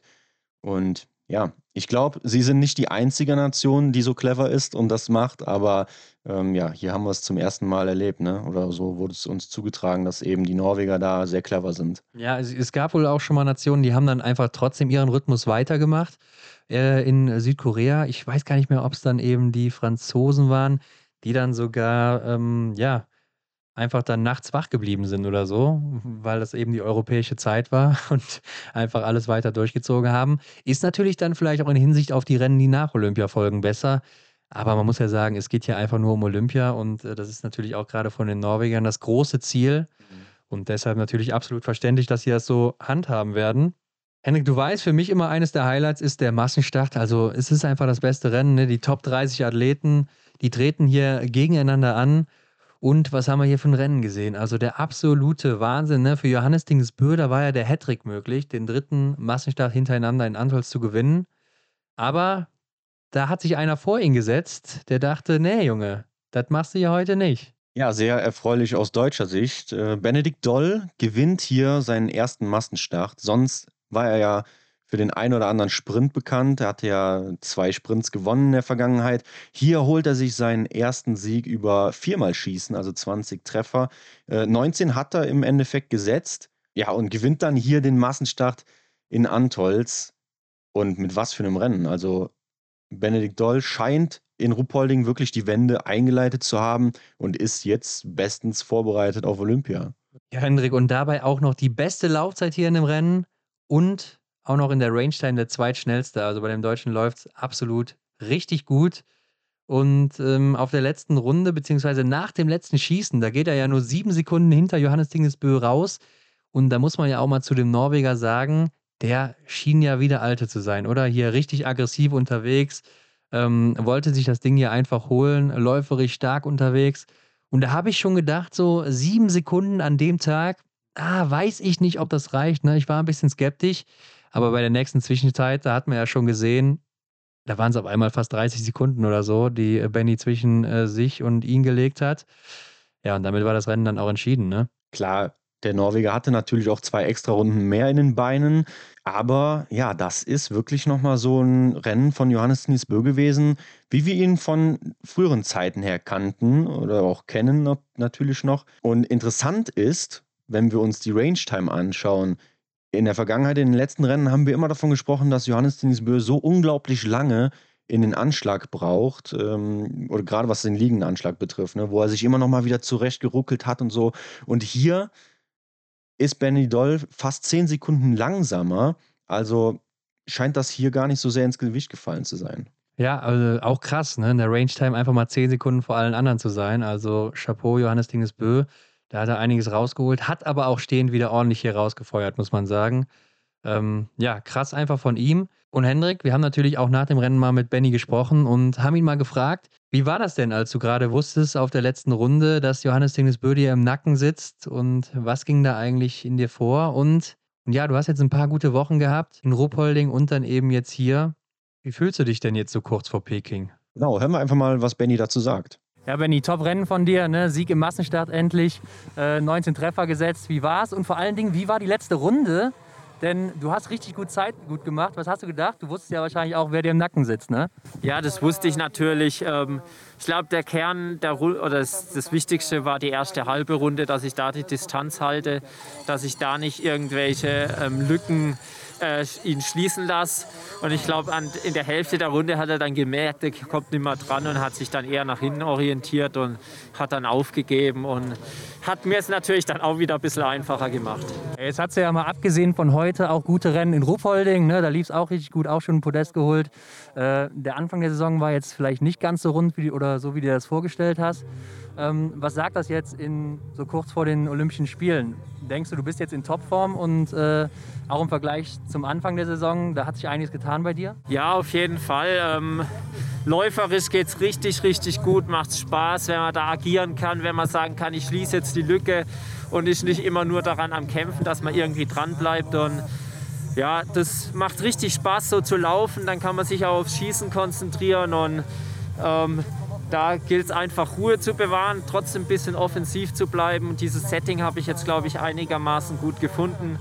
Und ähm, ja, jetzt schauen wir mal, wie ich es dann bei Olympia umsetzen kann. Ja, ich glaube, dass du ruhig bist, hat man gerade beim letzten Schießen heute gesehen. Aber was nimmst du dir jetzt vor? Ich schaue mal, was rauskommt. Äh, man muss erst mal schauen, wie es da vor Ort geht. Es ist jetzt nochmal eine Trainingsphase, da will ich jetzt natürlich äh, nicht viel von meinem Speed verlieren und wieder gut in die neuen Rennen starten. Aber ich will gut lauf, schnell laufen, ich will gute Ski haben und ich will gut schießen und dann ist vielleicht auch eine Medaille möglich, aber es sind einfach sehr viele, die da um die Medaille mitstreiten können. Ja, macht auf jeden Fall Hoffnung, was Benny uns da mitteilt, würde ich sagen. Henrik, auch aus deutscher Sicht, ne? Ist er jetzt aktuell auch einer der großen Medaillenkandidaten? Klar, er ist jetzt immer noch nicht der große Favorit, aber wenn er auch trifft wie jetzt und auch weiter so gut läuft, dann ist eine Medaille auf jeden Fall drin für ihn. Und äh, warum sollte es nicht klappen, ne, wenn es hier schon in Antolz klappt? Und ich glaube, Peking, ja, das ist ein schweres Terrain und das ist immer ganz gut für Benny. Aber der zweitplatzierte Johannes Bö, wir haben es schon gesagt, sah fast wieder aus wie der alte. Aber was wir uns ja auch schon seit Wochen fragen, Hendrik, was ist eigentlich los bei ihm in der aktuellen Saison? Es läuft ja nicht so wie sonst, ne? Läuferig nicht ganz oben mit dabei. Aber jetzt war es wieder ganz gut. Ist er damit zufrieden? Und wie sieht es aus mit dem Gesamtweltcup? Der ist ja jetzt wahrscheinlich weg. Hat er da noch ein Auge drauf? Und wenn nicht, was könnte denn seine Saison überhaupt noch retten? Und da hören wir doch auch einfach mal rein. Ist zwar auf Englisch, ne, aber der Norweger ist eben noch nicht so gut im Deutschen, wie wir es sind. Ja, ich denke, man versteht schon das, was er sagt. Hier kommt die Antwort. So you're in second place today, but you had a Yeah, pretty tremendous first round, I think, where you had a little gap. Uh, was it your strategy to have a little gap in front of the first prone shooting? Uh, no, it was not. But uh, yeah, I was in uh, certainly I was in the first position, and uh, yeah, I tried to make uh, just a small speed change. And yeah, I'm not normally not so fast in the prone shooting, so I would like to have some seconds in front so uh, I can uh, get out with the others. Uh, and yeah, I missed one, but still there was a chance to to go out with the others. And you had the chance to do the hat trick here in Antos, the third mustard in a row. Um, now it's a second place. What does a second place mean for you when you won so many races in your career? Yeah, now uh, I know it's small details between uh, being first and being fourth. Uh, and uh, sport is being tighter, and you know, this year has not been my best year. So then, uh, then, uh, yeah, races you maybe would have won before. Uh, you are number two now, so if you're not at your uh, very best level, it's it's uh, quite hard to compete. And also with uh, Bendik today, he shot 19. Uh, if he would have shot uh, 18, uh, I would have won. So it was a little bit unlucky for me and a lucky race for him. How is it to not have your best shape at the moment? And you now had three globes in a row. How is it to yeah, it's possibly it's gone, I think, or do you still have an eye on it? Uh, I don't no. know, but I think uh, how is it to to lose it after three years in a row? And I think it's hard to, yeah, don't be on top anymore, right? Yeah, it's, you can say that. Uh, but the main focus today was the Olympic Games, and uh, for me, even though uh, I really wanted to be fighting for the yellow bib, it, I told myself Olympics is more important, and uh, we already decided before the season to not go to Ruhpolding. So already there, you know, you won't have a chance to to do any bad race because you have to uh, take away the Ruhpolding races and and already during December I felt uh, this will not be my year. So after yeah after the second week Östersund, first week in Hockfilsen, I I totally forget about the overall score and and mainly focused for the Olympic Games. But today uh, you had the second best skiing time, and on uh, Friday you had the best skiing time. So, um, what do you think of your course times at the moment? Are you happy with your skiing form? Yeah, I am. Uh, I made a good choice today to to try and attack from uh, from the start. Uh, it was a little bit too much, maybe. I had not so much energy on the last left, but uh, I think uh, it was a good practice, and uh, yeah, it looks. Uh, Probably like something that can be good to do also in the Olympic Games. One last question: What would make your season perfect? Uh, I think an uh, Olympic gold medal would be nice. Uh, I've had a small taste of it before, and uh, I would uh, be very glad if I could make it again. Ja, hört sich jetzt nicht so ganz zufrieden an, aber ähm, wenn es mit der Goldmedaille klappt, ich glaube, dann kann er auch wieder lächeln und ja, man merkt einfach, so ein zweiter Platz ist zwar was Schönes, aber so wirklich genügt ihm das nicht und er wollte ja auch einfach den Sieg haben, ne? Klar, den will er immer. Auch interessant, wie er sagt, dass, ja, wenn er, wenn, oder wenn Benny den einen Fehler noch mehr geschossen hätte, dann hätte er locker gewonnen. Stimmt, er sagt auch noch, er hätte ja Glück gehabt. Ja. Auch Humor hat der. Und äh, ja, Stolholmer Greit wird Dritter. Warte mal kurz, falls es überhaupt Humor war, ne? Also, das müssen wir auch mal festhalten. Vielleicht hat er es auch ernst gemeint, ähm, aber irgendwo hat er ja auch recht. Ja, klar. Also, wenn die beiden dann, oder wenn, wenn Benny vielleicht hinterhergelaufen wäre, wie wäre es dann ausgegangen? Ja, ist natürlich die Frage, wie Benny gesagt hat, vielleicht hat er nachgelassen dann, als er merkte, er kommt nicht mehr so wirklich ran, ne? oder hat vielleicht auch nicht mehr ganz die Power. Aber wie wäre es gewesen, wenn er als erster rausgegangen wäre hier? Wissen wir nicht. Es ist jetzt auf jeden Fall so gekommen und aus deutscher Sicht natürlich perfekt für uns. Platz 3 geht aber an Stola Holmler Greit und da wollte man natürlich auch mal wissen, wie war denn dein Rennen, Stola? So, Stola, next podium for you. How was the race? Oh, it was uh, very fun actually. Um, I feel felt good in the tracks, and uh, yeah, it was like a Formula One race. You just have to work when you're behind, and when you're in front, you can chill a bit. And of course, the shooting is difficult, but I'm very happy I managed at least nine out of ten in standing and in difficult conditions. So yeah, podium is is great today. Yeah, you mentioned the shooting. You had like uh, three mistakes here and three mistakes in the individual, I think. That's quite unusual for you. Uh, what do you say? Is it uh, is it Antals or is it something else uh, at the moment? Uh, the, the double mistake in prone was uh, was not uh, so good because I think I know what I did wrong. I, I took some clicks because of the wind, and when the wind was cancelled out again, I didn't take the click backs, and I think I'm on the right side. And yeah, I thought about it during the series. Maybe that's also why I missed because I was getting thoughts that I should take a click. So yeah, just uh, miss misstep there. But uh, the rest of the race was uh, very good. I uh, I pushed hard after that uh, that uh, yeah, bad prone series to catch the, the groups in front, and yeah, succeeded with that and was still in the game. So uh, you're the must-start world champion at the moment still. So um, how is a third place for you today? Is it like a lose or is it like a good placement for you and you think, yeah, that's uh, something great for Beijing at least also? No, uh, I'm always happy for podiums, and of course today uh, Johannes is super strong and Benish shoots 20 out of 20, so I feel it's very hard to beat those guys. And but yeah, I'm best of the rest, and uh, I should be very, very happy with that. Ja, Hendrik, und was mir beim Norweger auch richtig gut gefällt, ist auch hier wieder seine Laufzeit. Also zeigt auch alles in die richtige Richtung kurz vor Peking. Gut, er ist jetzt hier fast 30 Sekunden oder mehr als 30 Sekunden sogar äh, hinter den Besten, hinter den Schnellsten an dem Tag.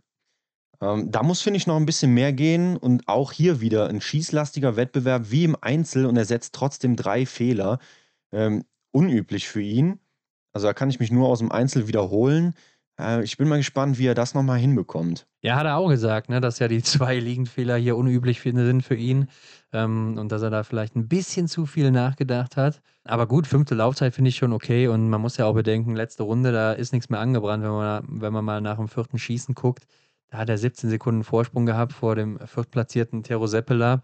Und dann musste er natürlich auch nicht mehr Vollgas geben bis ins Ziel. Also hat er dann auf der letzten Runde auch nochmal ordentlich verloren. Von daher denke ich, ist er auch auf einer ganz guten Spur. Und Antonin Gigunar, Hendrik, der wird hier Vierter überraschend, wie ich finde, denn so viel hat man von ihm ja in diesem Jahr oder in dieser Saison auch noch nicht gesehen. Und dahinter der nächste Norweger, Sivert Backen. Ne? Der bietet sich auch weiter oben an. Bestes Ergebnis überhaupt im Weltcup. Ja, und es hätte ja noch viel besser für ihn laufen können, denn er war ja auch echt äh, ab und zu mit vorne dabei. Ne? Also ich meine, fünfter Platz ist immer noch vorne mit dabei, aber ich meine, er war wirklich gut unterwegs. Ja, aber ich denke, so ein, so ein Meilenstein ist es dann doch, endlich mal unter die Top 5 zu kommen, beziehungsweise dann auch nochmal bei den Flowern zu sein. Er war ja schon einmal dabei in äh, Östersund im ersten Einzel. Also verkauft sich hier auch richtig gut, den kriegst du halt auch so leicht nicht mehr aus der Mannschaft raus, ne? Beziehungsweise so ein Bjöntegar oder so, der natürlich wieder ins A-Team will. Johannes Dahle. Johannes Dahle natürlich auch. Ähm, ja, die kriegst du da so leicht nicht mehr raus. Und genauso wie Tero Seppela, ne? Hier auch wieder vorne mit dabei, äh, sechster Platz. Also der Finne äh, kommt ja auch so ein bisschen aus dem Nix, aber äh, macht einen super Job, eine starke Saison für ihn. Und äh, ja, ich denke, das Podest ist auch nur eine Frage der Zeit hier. Ja, er beweist sich auch definitiv in der Laufzeit. Ne? Er hat hier nur sechs Sekunden Rückstand auf Sturlam Legreit. Und wenn er das da auch in Peking bringen kann, dann sehe ich ihn auch da auf so einem Platz. Ja, vor allen Dingen, weil er auch beim letzten Schießen ja noch zwei Scheiben stehen lässt. Ne? Wenn du die Ja. jetzt auch wieder abziehst, so, dann ist er vielleicht auch mal auf dem Podest.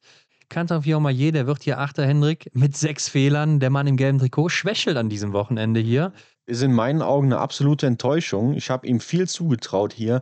Sechs Fehler schießt er. Also hat zwar die dritte Laufzeit, also ist vorne mit dabei, aber das ist merkwürdig, dass er auch hier so viele Fehler schießt. Ja, ist ja auch irgendwie dasselbe Bild wie dann eben im Einzel bei ihm.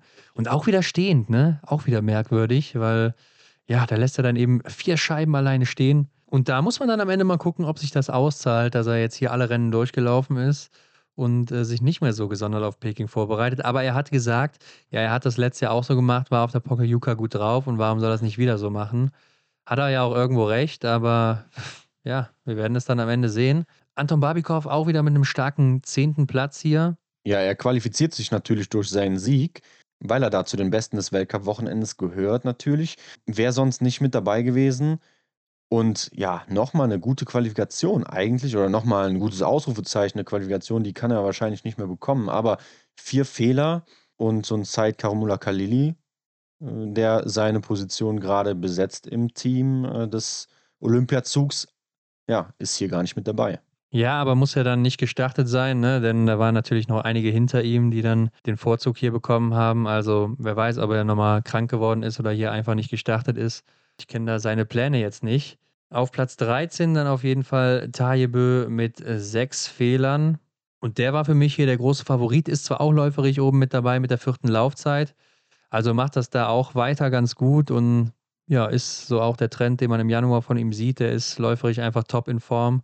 Aber 13. mit sechs Fehlern ähm, habe ich mir ein bisschen anders vorgestellt an dem Tag, Hendrik. Ja, im Tippspiel hatte ich ihn auch schon auf 1, also ich habe ihm hier den Sieg auch zugetraut und habe dann auch demzufolge nach dem ersten Schießen schon meine Hände über den Kopf zusammengeschlagen, als er da zwei Scheiben schon stehen lässt. Dann war das da schon ausgeträumt von mir. Wobei man ja allgemein wieder sagen muss, extrem viele Fehler hier. Benny Doll und Michael Kratschmer die einzigen mit einem Fehler und alle anderen haben ja, unendlich viele Fehler geschossen, kann man fast sagen. War auch wieder ein sehr schwieriger Tag hier an, dem, äh, an diesem Massenstarttag. War ja auch sehr windig im Vorfeld. Wir hatten da auch noch Videos auf Instagram gebracht, ähm, wie die Fahnen da teilweise geweht haben.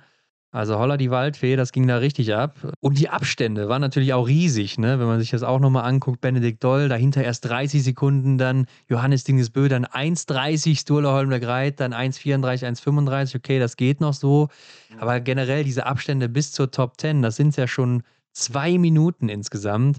Und das sieht man halt wirklich sehr, sehr selten in einem Massenstart. Ja, aber kommen wir doch nochmal zurück zum nächsten Deutschen. Ja, Johannes Kühn auf Rang 19, sechs Fehler.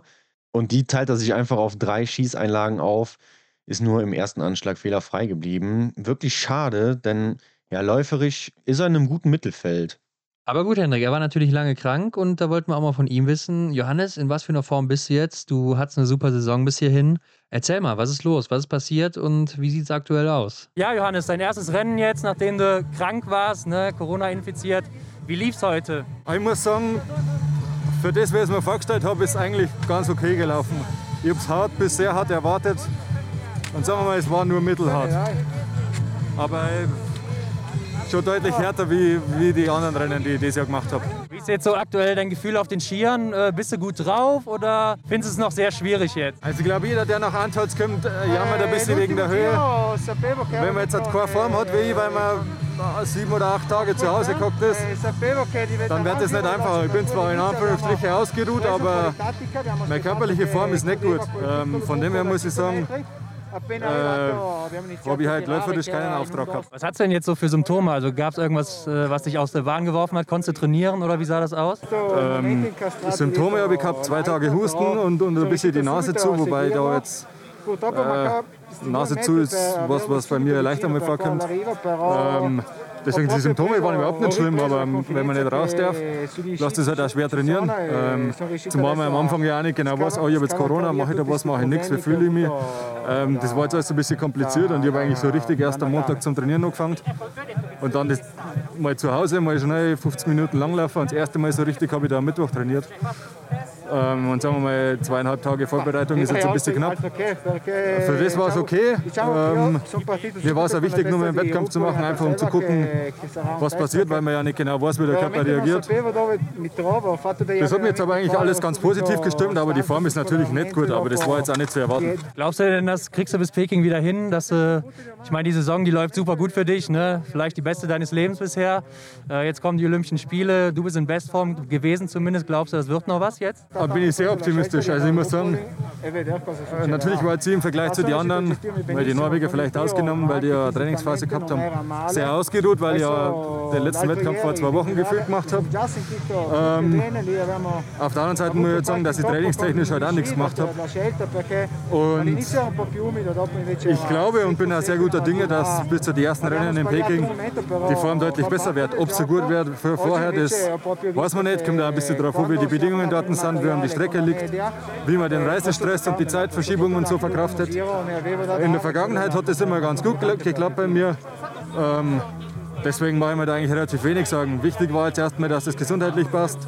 Ähm, dass man heute einmal den Wettkampf über die Runde bringt und nicht völlig vor die Hunde geht. Ähm, zwischenzeitlich war es schon sehr hart, ich habe heute auch keinen guten Ski gehabt. Das macht es natürlich mit fehlender Form auch noch umso schwerer in der Höhe. Aber ich muss sagen, sonst haben wir immer sehr gute Ski gehabt und auch in Niedere habe ich gute Ski gehabt. Und dann bin ich eigentlich ganz zuversichtlich, dass das auch wieder besser wird. Ähm, ich habe eigentlich überhaupt keinen Zweifel, dass meine körperliche Form bis Peking wieder einigermaßen wert. Ich hoffe, dass sogar noch ein bisschen besser wird, weil in der Regel, wenn man trainieren kann, äh, verbessert man sich ja eher. Und ich glaube, dass man die Zeit nicht nur für mich, sondern auch für die anderen nochmal nutzen kann, um, um ein kleine Stellschrauben zu stellen. Ich muss sagen, ich bin halt mit meinem Schießen nicht zufrieden, weil ich ja schon gewusst habe, dass läuferisch eher schwierig wird und dann war es ja sehr praktisch gewesen, wenn man das am Schießstand elegant lösen kann. Es hat sehr gut angefangen, aber dann war es liegen im Winter ein bisschen schwierig und stehen war ich einfach körperlich ziemlich kaputt. Ähm, was natürlich dann nicht einfach macht, wenn man sich eh schon schwer tut und dann auch noch sechs Runden laufen muss. Aber ich glaube, ich war nicht der Einzige heute und das körperliche Gefühl am Stand war eigentlich okay. Das wird schon werden. Ähm, wie gesagt, meine Schießform an sich ist eigentlich gut. Die letzten zwei Rennen waren zwar nicht so toll, wobei äh, im Nachhinein ich wahrscheinlich in Oberhof auch schon Corona gehabt habe. Ähm, deswegen muss ich sagen, glaube ich, war das jetzt nicht so verwunderlich, dass das alles nicht so optimal lief. Ich muss sagen, ich war halt richtig, richtig nervös. Nervöser wie vom ersten Rennen der Saison. Ähm, ja. Und ich glaube, dass wir das schon einigermaßen hibbeln werden. Ja, drücken wir ihm die Daumen, dass das mit der Form noch klappt, ne, bis Peking. Er sagt ja, er hat da keine Bedenken und wenn er das sagt, wird das wohl so sein, denn er kennt seinen Körper vermutlich am besten. Ron, wir haben noch Roman Rees zu verkünden hier, 21. auch sechs Fehler und damit ist dann die deutsche Mannschaft komplett gewesen. Ja, auch ungewöhnlich bei einem Roman Rees sechs Fehler zu sehen. Also ist ja eigentlich auch ein Top-Schütze, wenn nicht sogar der Beste im deutschen Team. Ja. Ein Mann, der natürlich auch hier interessant ist, ne? Juniorenweltmeister Niklas Hartweg, Platz 23, auch mit sechs Fehlern unterwegs. Und es war sein erster Massenstart im Weltcup. Und ich denke, das ist was Besonderes für einen Athleten. Und da haben wir den Niklas natürlich auch mal gefragt. Niklas, erzähl doch mal, wie war es jetzt hier unter den besten 30 zu sein? Ja, Niklas, ich glaube, das war dein erster Massenstart heute, oder? Wie war es, im Feld der 30 Besten zu sein? Ähm, ja, es war schon aufregend. Heute war ziemlich turbulent, also im Skistand war schon echt schwer zu arbeiten heute. Erstens mal die Höhe und der Wind, aber ich war eigentlich überrascht, wie gut es funktioniert hat mitzulaufen heute. Ja, war cool. Wie zufrieden bist du jetzt so mit deinem Rennen insgesamt heute? Ja, ich muss sagen, eigentlich schon recht zufrieden, weil äh, das Laufen war echt gut. Äh, konnte eben mitlaufen, auch mal überholen, vorbeigehen. Hat sich echt gut angefühlt am Schießstand mit sechs Fehlern kann man natürlich nicht zufrieden sein. Das reicht halt, reicht halt einfach nicht. Im Massenstart mit den besten 30 sowieso nicht. Da kommt man nicht nach vorne. Ja. ja jetzt es ja nach Peking für dich, ne? Das erste Mal. Bist du schon aufgeregt oder wie sieht es aus aktuell? Ja, jetzt habe ich mich schon erstmal hier auf, auf die Wettkämpfe noch konzentriert.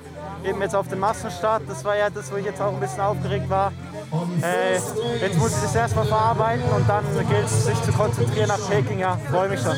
Und was für Erwartungen hast du an die Olympischen Spiele? Natürlich will ich meine Leistung bringen, die für mich die beste Leistung, man bezählt, muss hinreicht. Ähm, und einfach die ganzen Erfahrungen sammeln. Äh, das Ziel ist sicher 2026 dann hier, wenn dann hier dann äh, in Antholz bei den Olympischen Spielen der Biathlon stattfindet, da am Höchstpunkt zu sein. Und deswegen gilt es, Erfahrungen zu sammeln, alles mal anzuschauen äh, und natürlich die beste Leistung zu bringen, die man, die man bringen kann als Athlet selber.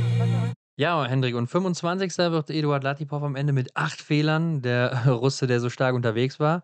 Aber es war ja auch sein erstes Rennen jetzt nach seiner langen Leidenszeit, nachdem er so lange aussetzen musste wegen Corona. Ja, sicherlich eine schwere Zeit für ihn, ne? wenn man dann gerade in der Hochphase der Vorbereitung dann diese ganzen technischen Sachen nicht mehr umsetzen kann. Ne? Er konnte ja nicht raus, er er ist ja nur auf dem Heimtrainer gesessen, also konnte da gar nicht spezifisch irgendwelche Übungen machen oder eben langlaufen gehen und schießen. Ähm, war bestimmt hart für ihn. Ja, ich glaube, er durfte schon zwei, drei Stunden am Tag oder so raus, ähm, auch als er da eben den positiven Test hatte, beziehungsweise hat er dann auch wieder relativ schnell die negativen gehabt oder so, aber er durfte wohl dann doch raus. Ähm, aber dann auch irgendwie die Sache mit dem Impfstoff, den er da hat, Sputnik oder so, der nicht ganz anerkannt wird, keine Ahnung. Wie dem auch sei, der Russe ist wieder dabei und äh, ja, musste hier erstmal ein paar Federn lassen im Gegenzug dazu, wo man ihn vorher gesehen hat. Aber läuferig 12 Zeit ist ja dann doch noch solide fürs erste Rennen, denke ich. Und äh, man kann ja schon mal sagen, in der Staffel hat er sich ja dann doch wieder von der anderen Seite gezeigt. Aber wer ja auch noch ganz interessant war und mit einer sehr krassen Szene für Aufsehen gesorgt hat. Das war Vitauta Strolja. Ja, genau. Du meinst die Szene aus der ersten Runde, wo Smolski seinen Ski verliert. Und Strolja ist einfach so flink und clever, schnappt sich den Ski, weil er eben hinter ihm gefahren ist und überreicht ihm den einfach, so dass eben Smolski nicht zurückgehen musste, den Ski zu holen und dann eben wieder das Rennen fortzufahren. Also hat hier dann wertvolle Sekunden geschenkt bekommen sozusagen. Äh, eine sehr, sehr faire Geste. Ja, er muss erstmal so schnell reagieren, oder? Also den Ski so aufzufangen und alles.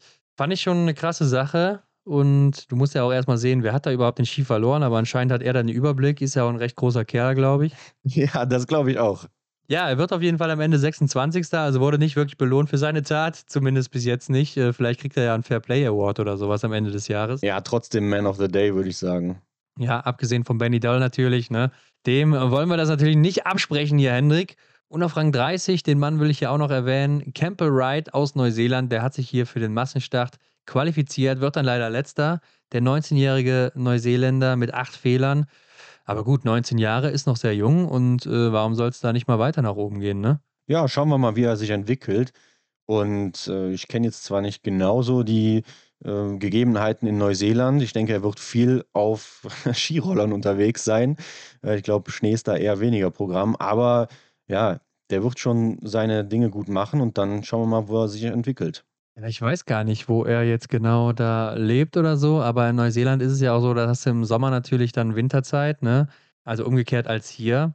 Und äh, im Winter hast du dann eben Sommer. Also jetzt gerade im Moment ist es da wärmer als hier. Und äh, ja, keine Ahnung, wie es da bei ihm zu Hause aussieht. Äh, ich habe nur immer wieder vom Stadionsprecher gehört, dass er wohl irgendwie was mit Schafen zu tun hat und damit sein Geld verdient. ist der Schäfer, okay. Ja, anscheinend schon. Und äh, Hendrik, damit sind wir auch durch für äh, den äh, Massenstart. Ja, und die Folge ist ja jetzt zu diesem Zeitpunkt auch schon relativ lang, Hendrik. Und ich finde, auch gerade weil das hier mit dem Equipment nicht so wirklich viel Spaß macht, was wir hier haben, wir haben auch nur ein Mikrofon gerade dabei, beziehungsweise wir können nur eins benutzen, werden wir am Freitag noch eine Sonderfolge veröffentlichen, wo wir dann auch den zweiten Teil aus Antolz noch mit drin haben werden. Und da werden wir auch unter anderem noch ein paar Stimmen hören von Tiril Eckhoff, Janina Hettich, Vanessa Vogt, äh, Philipp Horn, David Zobel. Lisa Theresa Hauser haben wir auch noch. Und falls das nicht alle gewesen sind, dann habt ihr halt eben noch eine kleine Überraschung. Ich bin mir gerade nicht mehr genau sicher. Auf jeden Fall haben wir noch ein paar Stimmen für euch. Und dann melden sich die Glücksbringer aus Antolz ähm, am Freitag wieder. Ja, genau, die Glücksbringer aus Antholz. Denn äh, man muss ja sagen, für die deutschen Herren lief es hier ja richtig gut und auch für Franziska Hildebrand zum Beispiel. Und Henrik, das war ja bisher noch nicht so der Fall, muss man sagen. Und deshalb kann man ja dann auch festhalten, muss an uns liegen, oder? Man munkelt, dass es etwas mit uns zu tun hat, ja. Ja, würde ich auch sagen. Und äh, seht uns nach. Ansonsten, wie immer, am Montag natürlich. Also heute, wenn ihr die Folge hört, dann kommen natürlich auch die Stars of the Week raus. Also abstimmen. Und wir können auch schon mal vorwegnehmen, dass ab dieser Woche, dem 26. Januar, die EM am Aber startet und da wird unter anderem auch Philipp Horn mit dabei sein und natürlich auch einige andere Athleten, die wir jetzt auch hier in Antolz gesehen haben oder auch im IBU Cup teilweise. Ähm, und das Ganze wird natürlich auch übertragen. Ne? Also letztes Jahr konnte man sich das auch angucken über Eurosport oder dann eben Eurovision oder wie der Kram da heißt von der IBU. Ja, genau. Und Austragungsstätte ist dieses Jahr der Aber. Da, wo auch schon die deutsche Meisterschaft stattgefunden hat, geht es um die Europameisterschaftsmedaillen. Stimmt, also in Deutschland, äh, vielleicht fährt ja der eine oder andere vorbei. Ich denke, Zuschauer sind nicht zugelassen, habe aber jetzt auch nichts mitbekommen dazu. Und äh, ich springe nochmal gerade zurück zu den Stars the Week, Hendrik, denn äh, ich bin hier heute so unorganisiert, dass wir das jetzt so machen müssen. Denn da werden wir natürlich zur Auswahl stellen. Johannes Dingesbö, der hat die meisten Punkte geholt und natürlich auch ein Podium. Und dann natürlich die beiden Sieger, Anton Barbikow und Benedikt Doll. Und bei den Damen sind es dann eben Dorothea Viera und Justine Brezas. Beide natürlich auch einen Sieg geholt und beide einmal Fünfte geworden. Also gleiche Punktzahl und äh, auch den Sieg dann eben beide geholt. Und natürlich dann auch noch die Belarusin Ginara Alimbekova, die danach dann eben die meisten Punkte geholt hat und dann eben auch noch ein Podium. Also wie jede Woche da dann eben wählen. Bei den Herren erwarte ich eigentlich keine Überraschung.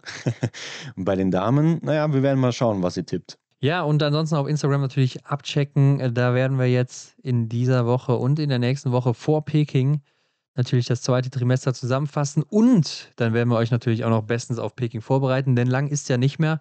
Keine zwei Wochen mehr und Mann, geht das wieder schnell, Hendrik. Es ist ja schon übernächsten Samstag soweit, da geht es dann los mit der Mixstaffel. Ja, so ist es. Also Antolz hat jetzt hier auch das zweite Trimester abgeschlossen und wie der Name schon sagt, Trimester, danach gibt es nur noch eins. Es gibt drei Trimester. Also Leute, jetzt auch wie letztes Jahr der Hinweis, fangt an, den Biathlon zu genießen, denn lange bleibt er uns nicht mehr. Alles klar, mit diesen Worten sind wir raus für diese Woche. Und nee, für diese Woche stimmt nicht, aber für, für Montag. Und äh, am Freitag gibt es dann eben die weitere Folge aus Antolz, beziehungsweise auch nicht mehr aus Antolz. Also ich verbessere mich hier immer weiter. Es wird Zeit, zu, Schluss zu machen, Hendrik. Und äh, bis Freitag. Genau, also schaltet auch Freitag wieder ein, denn dann gibt es den zweiten Teil und eben auch unsere Erfahrungen. Was haben wir eigentlich hier alles in Antolz erlebt? Und die ganzen Stimmen natürlich. Also haut rein, bis dann, ciao. Das war die Extra-Runde mit Ron und Hendrik für diese Woche. Neue Folgen gibt es jeden Montag, überall, wo es Podcasts gibt.